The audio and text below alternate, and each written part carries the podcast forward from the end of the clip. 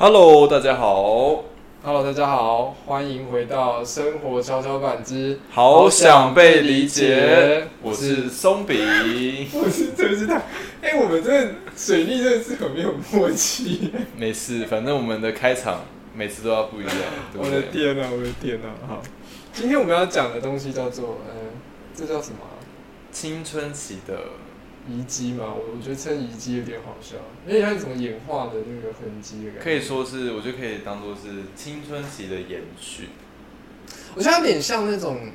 猴子，就是演化成人，人还是有那个尾椎，就还是有一个尾巴那种感觉。那那那这算是遗毒吗？那叫什么啊、演化的痕迹，痕迹，青春期的痕迹。青春期的痕迹，好，叫青春期的痕迹，好了，好，这个这个开头就先讲一个，大家想说是在讲什么？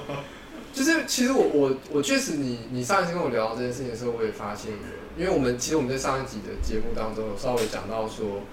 比方说你说你开始在意打扮，就是在从国高中的时候开始嘛，对啊，然后我也发现说，我很多看事情的习惯、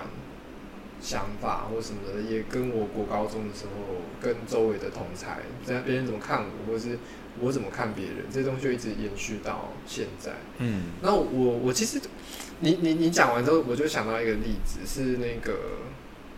这个故事还蛮好玩的，是有有一天，就我就不指名道姓，反正他这个故事还蛮好玩的。有一天，我的朋就是小学同学带我去参加朋友的朋友的庆生，呃，这这种很像很像偶像剧那种，呃然后去夜店，然后就是是夜店包酒吧庆生那种，然后会有会有妹来那种的。然后我人生第一次去那种场合，就你知道我我以前就是，如果大家听众认识我本人就知道我是大学都十一点睡，然后七点起床，会去公园打太极拳那种 类型。所以对我来讲，就这种事情就是一个在我人生当中是不可能发生的事情。就是大家可能觉得说去跑跑夜店跑趴，然后参加朋友的朋友庆生那种，我觉得对有些人来讲非常非常自然，但在我的人生的版图里面是基本上是一个黑 Mission Impossible。Mission Impossible，对不对？就是一个一个不不打扮的人会去夜店跑趴，就是说这是这个不能想象的事情。哈，这题题外话。总之呢，我就去，然后我以前还蛮不喜欢去那种场合，是因为夜店符合我所有不喜欢的东西。第一个，我不喜欢神志不清的情况；第二个，我不喜欢很吵的地方；第三个，我不喜欢黑黑的地方。然后我也不喜欢很多陌生人的地方，所以夜店符合了所有我不喜欢的东西。所以我为什么不喜欢去夜店，是因为这个原因。嗯，总之我非常理工科的说法，是吗？是这样？反正我有很多理由为什么不是我说一个一一个把它挑出来。我不是想说我就是不喜欢，但是大家不知道为什么我不喜欢啊，好，就是列出来哈。总之我就去了，然后那时候他们就讲到说，他们那个因为那时候一开始要自我介绍嘛，我就稍微讲一下我我是做什么的这样。然后那因为我现在职业就是一直在变动，所以我也很难介绍我自己。然后我们就讲到他们一起打电动的时候，我就愣了一下，我说你们是打什么电动啊？他说世纪。我说二吗？他说对啊。他说你有打吗？我说那不是几百年前的游戏吗？还有人在打世纪二。然后他说很好玩。我说我小时候也是玩超疯这样。然后我们因为这件事情后来就聊了很多，因为我也是一个爱打《世纪帝国》的人。好，为什么会讲这件事情很好玩？是因为在我以前对夜店的想象都是一群人是为了就是把妹啊，或者是就是谈生意，因为他他那个主办的那个庆生的那个人是一个律师，嗯所以我就想说，哎、看这种场合通常都是就是那种就像黑跟黑道什么谈事情什么那种剧，或是确实在政治上的场合有些是这样，就是谈事情跟建商什么，他们确实是在那种场合谈。可是我我在那一个时间点，我发现说，我就我就观察，就是我真的我真的就不是那个场合的，所以我就很认真看了一下所有人在干嘛。就这当然有跟妹在聊天的有，嗯，有一群，然后有一些人是在那边玩电动，然后打手机，就是在在夜店里面玩手机，然后有些人就是坐在那边发呆，所以你就看到这一整群人，就是大家都各自各做各自的事情，然后我突然意识到他很像高中的时候，是啊，班上同学的处境，只是那个场所隔了十几年，然后在这一个场合被复制出来。因为高中的时候，同学就是偷打电动的很多嘛。我不知道你们那时候，问你你们学校是不是这样？我们学校是这样，就我们会会有人偷看 A 片啊，偷打电动啊。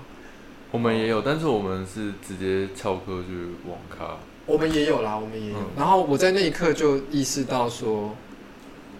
原来，原来在这个我认为跟我非常与众不同的场合，其实这些人只是延续他们青春期的模式，然后在他们的生活场里面找一个空间，想要重新创造出来。嗯，不是单纯只是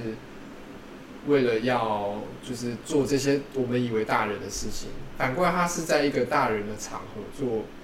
我们国高中的时候很喜欢的事情，然后把它复制出来。比方说像把把妹这件事情，好了。就是因为我念念男校嘛，我们就会推讲说台南女中怎样怎样啊，佳琪女生怎样怎样，德光女生怎样怎样，那同学他们都在讲这一些事情这样。然后在那个场合的时候，他其实就是把你知道很多人国高中的梦想，然后在依靠梦想把它实践成另一个形态。你在酒店的时候可以，就是你在夜店的时候可以做这件事情，你在酒吧的时候可以玩这件事情。然后我才发现说，他看起来好像长大了，可是他的行为模式真的跟。我们国高中的时候，其实真的没有改变。就这样听起来，感觉有些是为了满足一些青春期没有得到的欲望。可以这么讲，可以这么讲。所以，所以我觉得这一集还蛮好玩。青春期的痕迹是就像这个故事一样。我觉得我在那一刻才发现，说原来这个场合跟我想象的很不一样。它很，它其实很青春期。就我一直以为它是一个大人的场合，就大人才会去。喝酒啊，还有在那个地方谈生意，或是某种我认为的大人。嗯，就我就我在这个时候才发现，没有没有，他是一个年纪比较大的一群国高中生，我就也是有点紧张。其实我觉得，像像在我生活周遭啦，就是可能我职业性质的关系，就以前国高中生不是很喜欢，就是搞小团体嘛。嗯，然后就是如果看谁不顺眼，就会想尽各种方式跟手段去重伤对方啊，欺负对方之类的。然后我发现这其实在我生活周遭，即使说我们已经成年出来工作了，但这种事情还是很常发生。就像我我我在工作的时候，我是嗯，我有我有工作是，我因为应该说是我现在工作基本上都是接案性质的，然后嗯。在这之中呢，就是有几个人，他们的工作是蛮好的，就他们接案量也蛮大的，然后他们内容也蛮丰富的。但是就有些人就是他们会蛮看不惯所有这些工作量多的人，案件多的人，对，然后他们就会去想方设法的去重伤他们，讲他们的坏话，然后以至于说让厂商不要选择他们。那我觉得这就跟其实我们以前国高中一样，反正只要牵扯到跟利益有关的事情。那我就他们就会使用他们原本古高中生学到的方式去使用，这样。你觉得为什么会这样啊？为什么我们都？我是呃，就我就我的观察是，我觉得可能是因为国高中这个阶段是在我们的人生当中最印象深刻的一个时期吧。我我我想想看哦。因为其实以以我你如果今天看心理学、心理治疗，通常他们会讲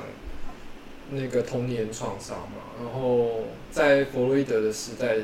可能讲的童年创伤，可能讲的是学龄前的。然后确实有一些派别会拉长到十八岁以下都叫童年了。嗯，我我自己的感受会觉得说。我觉得在那个时间点，我们当然一方面是建立了我们认识世界的式，然后我们就是透过这些模式去抵挡我们新的未知的世界。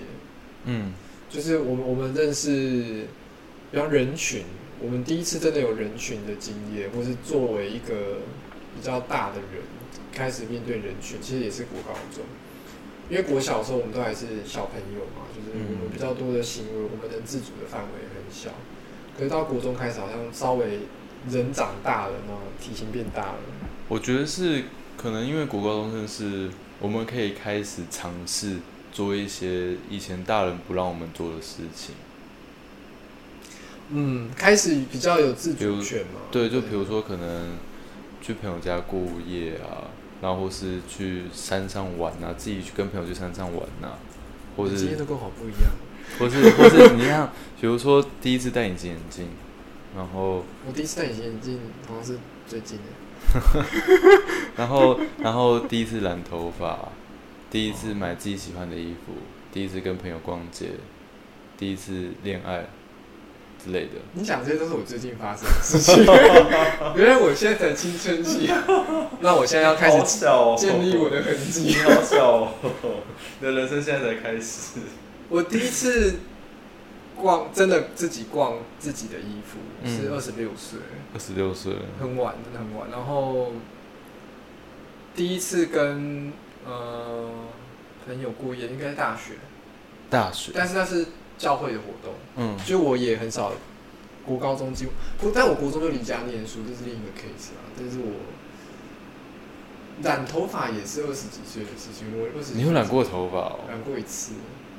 而且那个染头发不是自己染的，是设计师要练习染，问我说要不要当模特？对对对对，然后我就哦好，可以染染看一次。所以你讲那些都是一个，那我青春起来的好晚，我最近才开始青春。但是那也是你的青春，只是我们经历的是，对不对？不过你讲，我觉得一个重点是，就是我们开始自主可以决定关于我们自己的事情。对啊，就是我是觉得。呃，就打个比方好了，比如说可能我们今天要背，比如说我们今天要背英文单词，然后大家大家可能我们以前最常学到的背的方法就是，可能我们就是打开嘛，apple 嘛，banana 嘛，然后 elephant 这样背下来嘛，然后你永远最印象深刻就是你一开始看到那几个字，哦，对，然后我觉得这个就很像是青春期为什么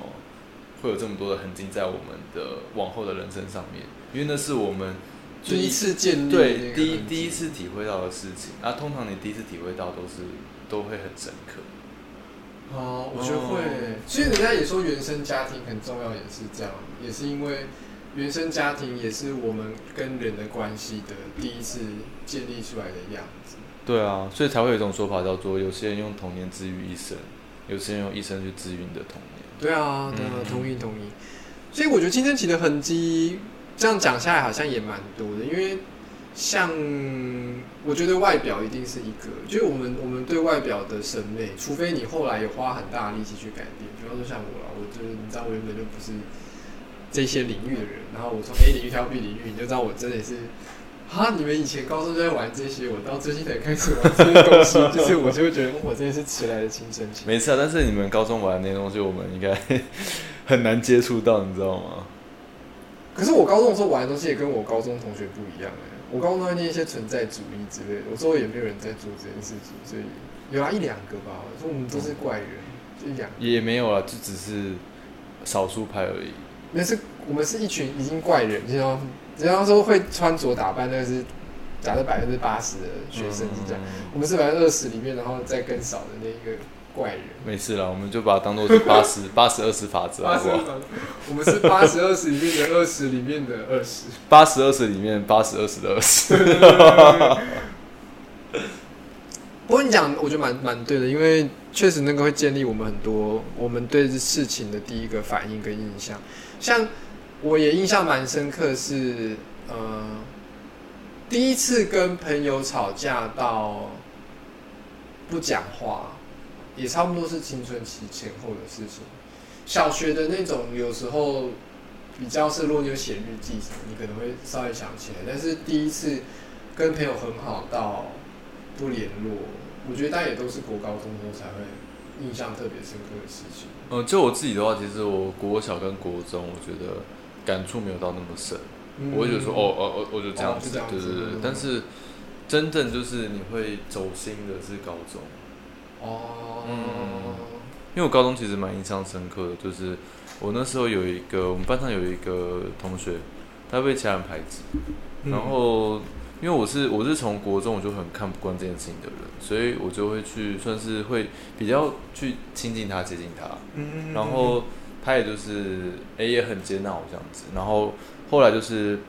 发生一些事情，所以他又渐渐的被班上所接纳认同了，但是呢，我就发现说哦。他他在了有了新朋友之后呢，然后就开始慢慢的跟我疏远，然后其实这对我当下的打击是蛮大的，因为我我我我其实我我的出发点是，我会希望说大家都是好朋友，然后我今天会希望说你，嗯，你被大家排挤，会觉得说那是一件很非常不愉快的经验，然后会想就是去亲近你，然后让你可以慢慢的摆脱掉，但结果你给我的，你最后对待我的方式讲，就是你直接疏离我，那。就是当下对我来说是蛮受伤的一件事情，而且而且而而且，就其实当下当当下，我我我我我后来去回想哦，其实不是我接近他，是他来接近我。你现在好像好像被绿了，很很其实很像，其实 其实其实其实很很很像很像是那种感觉，很像是那种感觉。对他他其实是有有意无意在释放一些讯息。然后就是让我去亲近他，就是我我事后回想起来是这个样子。这是一个朋友界的海王，很像是朋友界的海王。哦，对。然后他后来也是用同样的方式，然后去让班上原本那些讨厌他的人去重新接纳他。啊，为什么班上那些人讨厌他？是因为他国中就有一些事迹，然后然后我们那些高中的人原本就认识他国中身边的朋友。嗯，对。然后。我我当时就觉得说有一种被背叛的感觉，嗯，然后才才让我就是重新去定义了朋友这件事情，嗯，然后我发现其实我现在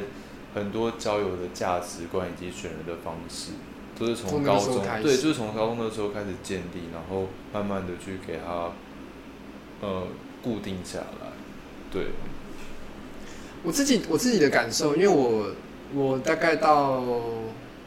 二十三四岁之后，花很大的力气去打破我青春期留下来的大部分的东西。嗯，所以我对这件事的感受跟跟一般人可能刚反过来，就是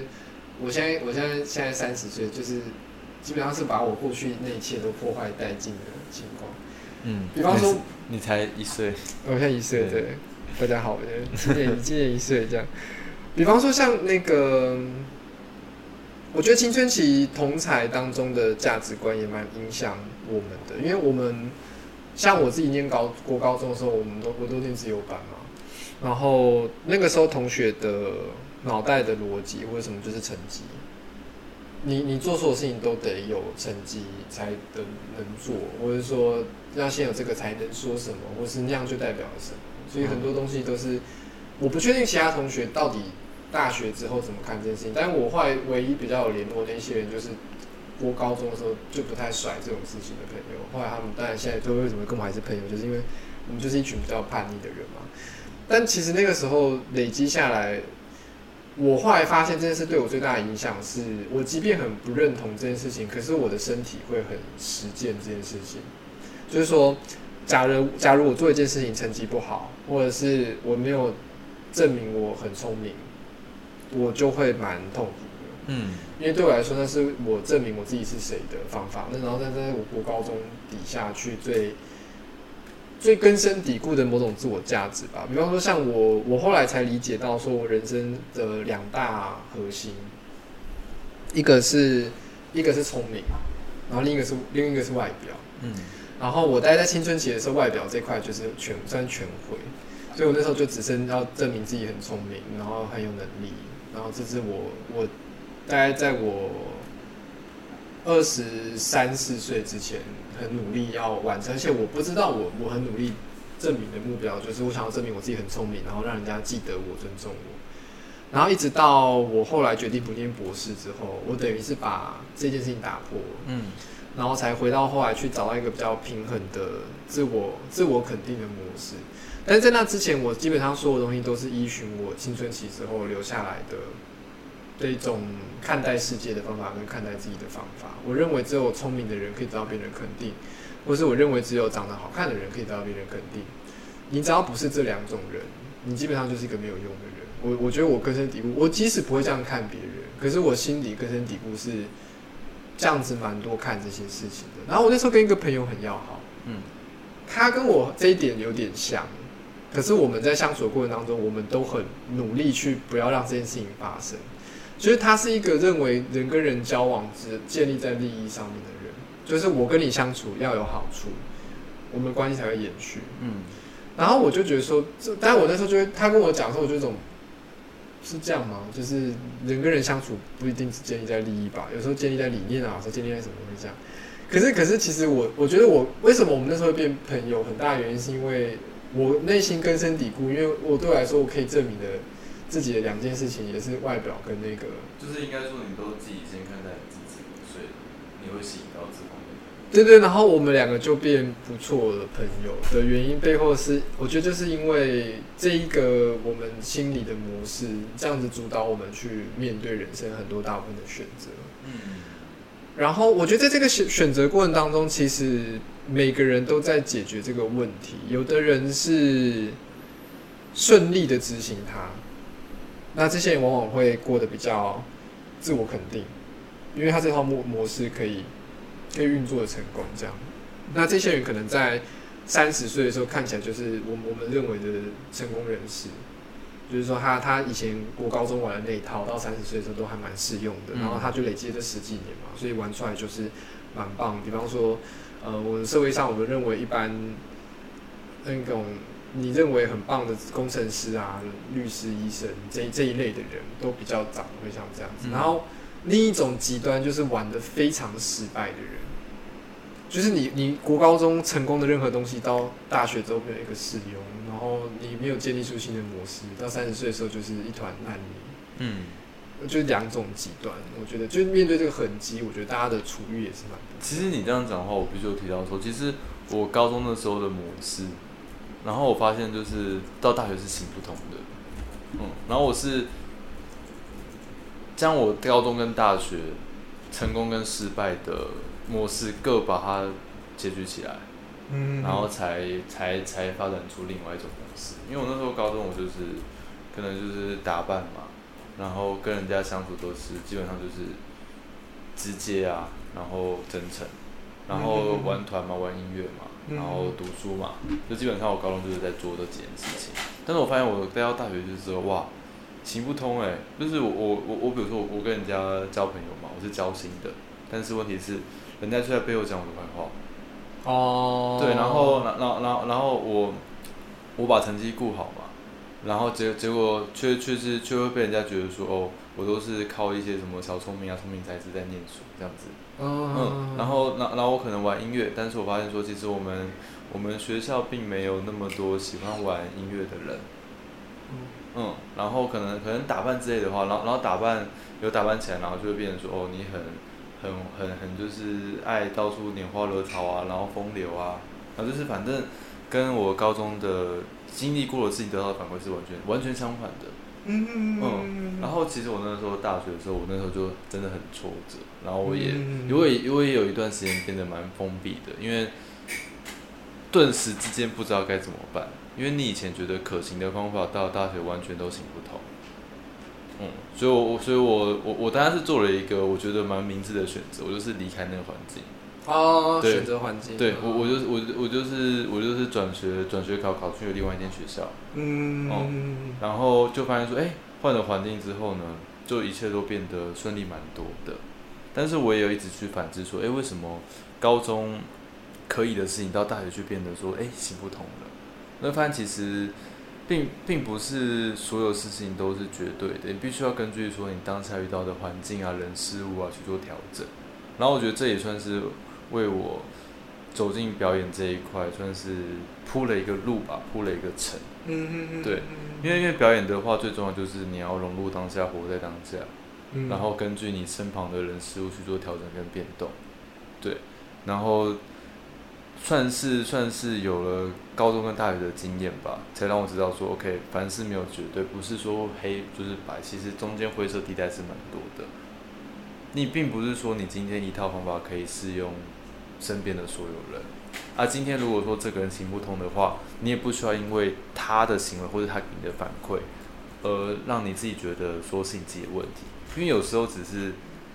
他不认同而已，并不代表说你这样子的做法是不对。然后或是你有伤害到他，不是？嗯，我觉得对我来说，我我算蛮可以理解你讲的东西嘛，因为我这个过程持续到现在，就是 我我换的场域真的非常多，然后我觉得对我来讲，我我现在还没有定论的，因为我我觉得我到现在还没有建立出一个新的稳定的模式，就是这是崔斯坦该该走的方向，或者说他这样探索之后，他走出了一条新的路。我觉得没有，我蛮多时候还在还在观察跟理解我自己的状态，因为。像你说我过好，我终于好不容易把这些东西放下了。尤其到以星座来讲，就是土星回归的时候，很多东西放在二十九岁的时候，终于我这累积的所有东西都放下了。哈，然后今年就一岁嘛，就全部东西都重来。那穿着，连穿着啊，然后说话的方式啊，在意的事情啊，领域啊，甚至跟家人的关系，就全部都换了一轮，就是等于是一个。新新鲜人转身到异世界，转身到异世界很像，转身到异世界。我自己我自己觉得，我觉得我学到一件事情是，面对这一些痕迹的时候，要更有意识的理解痕迹到底在你身上留下什么。就有点像你刚刚讲的那个，很多事情你在那个时候成功的原因，是因为它有一些条件。对。然后我觉得很多成功人士。就我这边泡一下他们，反正他们流量很高。我就这边泡一下，很多成功人士是，他们误把他们的条件当做是绝对的，然后就可以说出看起来很多很有道理，但是根本都是屁话。这是幸存者偏差。对对对，因为他们有非常多他们自己不需要去反省的条件。对啊，就是光是一句话，什么叫做吃得苦中苦，方为人上人。那所以你已经是人上人，你就可以讲说你很努力啊。对对，努力的人很多，说真的，大家都很努力。你就你就看嘛，就看我那个，比如说楼下巷口卖自助餐的那些婆婆阿姨啊、厨师啊，他们都很努力啊。他们都很努力啊！哎，他们七早八早就要起来备料，哎。对啊，然后然后准备菜，然后这样一整天，然后几乎是三百六十五一年三百六十五天全年无休。都在工作啊，一直在工作。对啊，但他们苦不苦？苦啊，努不努力？努力啊。但是问题是，他们有很有钱吗？并没有啊。有有所谓社会价值上面的成功吗？并没有啊。对啊。我觉得还蛮多时候，我觉得对我来讲，每当我去重新经验这些痕迹的时候，他给我最大的体悟就是。这一些探索的过程，蛮多时候我们很需要去经历好几次。背后的原因是因为我们第一次留下的印象，往往不是那个最，你可以说正确，或者说最适合自己的，最适合自己的路。因为第一次的时候，你周围的人都一起做这件事情的时候，你可能基于某种比较，你可能基于某种评分机制，你可能基于某些。某些状态，所以你你获得某些好处或坏处，可是很多时候你跟这些事情的关系，其实是等到你人生这些东西都拿掉了，你慢慢开始去面对，我现在要做的事情跟这个有没有关？就比方说像，呃，我们讲德智体群美好了，其实现在在我人生当中，我小时候是算体育很差那种，因为我以前在台东嘛，我周围都是一些原住民的同学，哎，天生真的体育很好的人。那但是现在在我的生活当中，我最常做的事情什么？反而是运动。尤其像我现在没没事做的时候，我基本上每天都在运动。然后我觉得对我来说是一个很很不一样的生活经验，就是，所以我觉得我连生活习惯都差很多。我觉得我以前是不运动的人，我以前觉得运动是另一群人在做的事情。嗯。然后在我现在看，现在发现我现在变成那一群人了。就是你可以来录一个节目。叫做崔斯坦的相反人生，相反人生，班杰明的奇幻旅程，转身到异世界，崔斯坦转身到异世界。我觉得蛮多时候是，我觉得这个探索帮助我去理解说这些遗迹到底跟我是什么关系。嗯，我觉得我我早一些时间的时候，我蛮羡慕那些遗迹就蛮好的人。哦，所以说，他国高中那一套。就超好用，然后而且也符合社会肯定，然后他自己也很爱我，就我就是很羡慕这种，就是他他他就是真的天生的性格跟那个比较接近。但我我我只能，我只有时候有点羡慕，我只能把这个归归类于就是运气，真的就是运气。确实，因为每一个时代有适合的人，对啊，生存的人，你就像如果说，比如说 LeBron James，他可能再早个一百年出生，他会跟。那个现金能取得成就完全不一样，完全不一样。对啊，就这样说就好了，这样说就好了。时势造英雄啊，真的是时势造英雄，确实是这样。所以其实讲讲这些，又可以回归到所谓的接受跟放下。我我觉得我们每次讲到最后都是这样子。不过我觉得可以重新去讨论一个问题，是说，那我们怎么去面对这些遗迹嘛？面对这些呃痕迹、痕迹，我觉得，嗯，如如果说就我自身的话，比如说，好，我我可能我高中的时候留给我的是怎么样去打理好自己的外在。然后以及怎么样去跟人家进对应退，嗯，那我大学的话，我学到的是说，嗯，怎么样去跟每个不同的人相处，然后以及当你遇到不顺心的事情的时候，你要怎么去处理，然后跟排解自己的心情。我觉得这是我高中跟大学所学到的不同的事情了，嗯。然后这两种是这这两种不同阶段学到的事情呢，都是我我觉得都是成为我往后人生上面的主意。就比如说我可能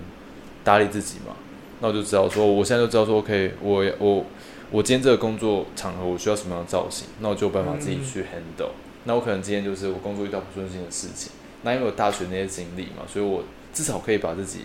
呃哄的哄的还 OK。虽然说还是会有一些没办法排解的情绪，但是并不会像我大学那时候遇到的时候那么的慌张。嗯，我然后当当然也是会有一些不好的痕迹啦，比如说其实我高中的时候嘛，因为我们班上都在流行就是比谁晚晚到学校，就很多人都是中午才上课的。然后其实我在高中之前我都是蛮喜欢早睡早起的，但是因为高中的时候我们就是迷上打电动。打那个魔兽三国，或是信长，是那个年代，对对。对，然后我们就是可能都玩到一两点、两三点睡觉，然后早上都要起不来嘛，然后可能都要八九点啊、九十点啊，然后再去学校。然后这这也是那那个这个痕迹也是影响到我之后，就是我我如果可能今天没事做或是没有工作的话，那我就会都会睡得比较晚，然后或是前一天晚上我会玩游戏玩到比较晚。嗯对啊，那那这个也是我会想要去让他在。不要不要不要影影响到我生活的痕迹，对。然后我觉得说，大家大家都可以去筛选一下了，看你觉得哪些痕迹对你是目前的人生是有注意的，OK，把它抓住。啊，哪些是对你目前的人生的比较没帮助的，那你就先让它稀释一下，这样。嗯，我觉得观察痕迹这件事情蛮重要的，对，因为。我自己的感受是这样，因为我做了很多个不同阶段的回溯，然后我就会发现说，蛮多时候那个真正的痕迹其实自己看不到，真正的痕迹就是那个影响你最深的痕迹，其实你看不见，因为它实在是太明显，太就像房间里的大象，你知道有一个说法叫房间里的大象吗？就是它很它很突兀。然后很大，所有人都知道它在房间里，可是所有人却看不到它。这叫房间里的大象。这个说法有点，就是我觉得青春期痕迹有时候是，你明明知道这件事情感觉有问题，而且你你你只要一跳脱出来，你就知道那个问题，可是你在当下是完全看不见。哦，这叫房间里的大象，就跟那个三大猴子要讨论的东西一样。对对对，然后 我我自己在看待青春期痕迹的时候。那个最明显的东西是最看不见的，嗯，就比方说像追求聪明这件事情，我我一直有知道这件事情，但是我有意识到它对我来说是非常严重的影响的时候，大概是真的是到二十几岁，嗯，然后我好像也是到二十八九岁，有一天我跟我一个朋友，然后有点像这叫什么告解嘛，出轨告解，我就是说，我第一次发现我是一个这么追求卓越的人。嗯然后我朋友跟我讲说：“你不知道吗？我以为你一直都知道这件事情。”然后我说：“我不知道，因为我回溯我的人生，我发现我在每一个时期做的每一件事情，我都希望在那个地方得到第一名。然后等到二十九岁、二十八九岁的时候，我才理解到，我原来我所有人生终其一生都在追求这件事情。哦，所以我才说这，然后像当第一名这件事情，就是我人生当中的那个大象，你知道吗？就是它对我来说太……显然到，我觉得我没有啊，那些人才是啊。那我那那这点我是跟你相反的，我是其实蛮多都知道说，其实我在我在追求的是什么，这其实我在追求的是一个认同，嗯，我从就是其实我我从高中的时候嘛，为什么会开始打扮啊，然后参加社团啊，然后可能把成绩顾好，我就是想追求一个认同，追求一个归属，追求一个就是被大家投以羡慕的眼光。哦，对，然后然后所以所以所以所以所以以至于说我后续在做的行业啊，也是追求认同啊，像比如说经营经营可能 I G 嘛，然后当演员嘛，也是追求一个认同。嗯嗯嗯。我我觉得我的状况是，我在国高中、大学的时候，我一直认为我追求的是认同。嗯。然后我看起来也很像，然后直到直到后来我发现没有办法的时候，我就开始想要走别条路，被人认同。然后直到后来二十九岁的时候，才发现说，那个想要被认同，其实不是被认同，嗯，而是我希望被别人记住我是某一个东西的第一名，我很特别。哦，然后我在那一刻才意识到说，原来说我做的事情是因为这个叫什么？这个其实有点像所谓的交错动机，就是我一开始做 A，可是没有成功，所以我做 B 去满足 A，然后这样绕绕绕绕绕绕，等到最后才发现，其实我从头到尾都想做只有 A，只是因为 A 一直没有成功而已。嗯，就我一直想要当第一名，只是一直没有变成第一名。嗯。然后我就一直就觉得说，没有，我其实转了一条路啊，我在别的地方跟人家不一样啊，什么什么。但我其实真正背后的核心是，我想要当第一名。然后这个是我真正青春期背后的痕迹。但是你说它更深，是不是想要追求一种认同？其实是因为它当然跟我原生家庭有关。就是说，我自己是在家里，我有两个姐姐跟妹妹嘛，然后我是老三，所以老三是最容易被忘记的。中间的东西。对对对，然后。我是家里唯一的男生，然后所有人都觉得说男你是唯一的男生，所以你应该最备受瞩目。但其实没有，因为我妈妈的心思都在我爸爸身上。就我爸是一个很冲事业的人，然后我妈心思都放在我爸身上。那我就觉得我从小就是一个爸爸的替代品或附属品。我是他的谁谁谁的儿子，然后不是你是谁？我不是谁，对对。然后或者是说，呃。我妈都会说你们男人怎样怎样怎样怎样，然后我就会在那一刻被变成某一国，直接变 label。对，但是我其实只是四个小孩的其中一个，然后我又我因为我身为是一个男生，我就跟另外三个人不一样，那我刚刚年纪又差很多，所以我就觉得我我一直很想要因为我自己被记得，所以我一直想要成为某一种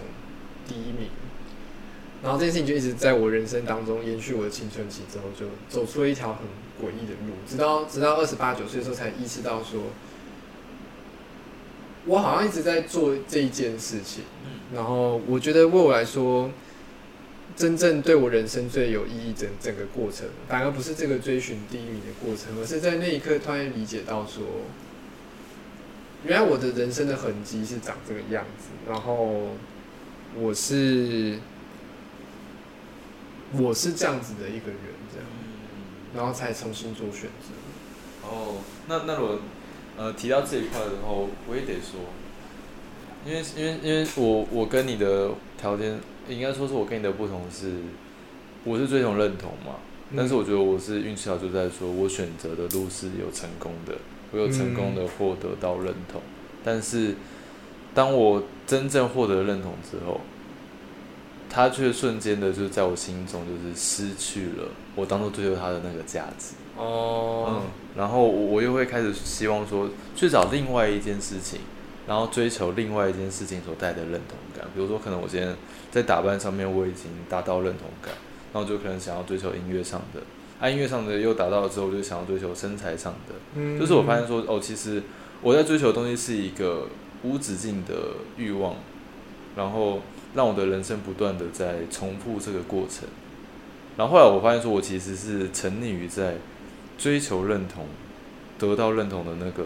成就感、那个成就感、那个当下的满足感，就那个一瞬间。哦，对，所以以至于说，我现在状态就是变成说，我不想要再重复这样的过程了，所以我把我之前那些执念都放下。嗯嗯。然后，所以我现在，所以我说我刚说蛮幸运的，我没有成功，这样吗？这没什么执念，因为然后那那就像如果说，比如说以前嘛，如果说那种社交场合啊，那种比如说那种 party 啊，或者是大家聚会，我一定会去参加。但是我现在就变成说是，我我基本上我都不会去参加。我跟你好相反哦！天哪！然后然后然后重点是我不对称人生。我我不去参加的原因是不不是说因为我要我要放下执念，所以我不去，是我很诚实的问我自己说，我真的想要这些吗？啊，我心里面给我的答案是我真的不想要。其实我追我在追求认同那些过程，我所做的事情都不是真正的我所想要的，都只是为了满足我的虚荣心，去强迫我自己去做的事情。哦嗯，然后我发现，就是当我我这段时间，应该说这一年，这半年到一年的时间下来了，我发现好像其实我的本质上面是一个一个一个宅男，你知道吗？嗯，就就是就是每次就是喜欢宅在家里面，然后舒舒服服的这样子过一天，比如说看看动画啊，然后写写日记啊，然后或是或是说去呃看一些以前自己从来没有看过的书籍。嗯对，然后或是不然就是玩游戏啊，玩自己喜欢的游戏。嗯，我觉得好像这才是我现在比较想要、比较喜欢做的事情。你跟我很像又很不一样，对嗯对啊，所以我觉得蛮有趣的。因为每次讨论之后，都发现、嗯、我们的路径，对啊，我很多我很多第一次做的事情是你做到不想做的事情，嗯然后嗯，你很多第一次做的事情是我做到不想做的事情。对，比方说看那个陌生的书什么的，那是我从我国中开始就会做的事情。嗯而且你知道我这有一个系列就崔斯坦书法嘛，因为嗯房间是就是都上百就两三百本书这样。国家图书馆。国家图书馆真的，然后我也是会国每隔一段时间就会进到一个新的领域，所以书就会换一轮，就是会有各种不同领域的书。嗯然后像我以前早早年的那些书很多都丢掉，因为就是看完有些就那是那个阶段的就过了就没了。我就觉得蛮蛮有趣的，对啊，我以前写日记什么也是我国中开始做的、啊，所以对我来说真的是做到不想做，我日记都可以出书了那种量了，就是两个真是交错人生，真的是交错人生，对啊。所以我觉得，其实我们今天主题应该改成说，痕迹所带给你的路径。痕迹那个青春节，我们先保留青春节痕迹好了，我们下一次再讨论那个路径的分歧问题好了。对，然后反正我觉得我们今天的结论就是说，大家都可以去多么的多多的留意一下，说自己青春期当中所留下来的痕迹，然后以及说这些痕迹给你的生活上带来的带来的好处以及坏处。如果说你觉得这件这个痕迹呢对你的目前人生是有帮助的话，那你就持续下去，把它更完善。但是如果说你觉得这个痕迹呢可能对你的人生造成一些困扰，那你就试试看，让它在你现在的生活当中减少一点点，慢慢抽离。嗯嗯，那这是我们今天想要就是跟大家分享的事情。好啊，那我们的这个生活跷跷板就到这边，对，今天就先录到这边，谢谢大家的收听，拜拜，拜拜。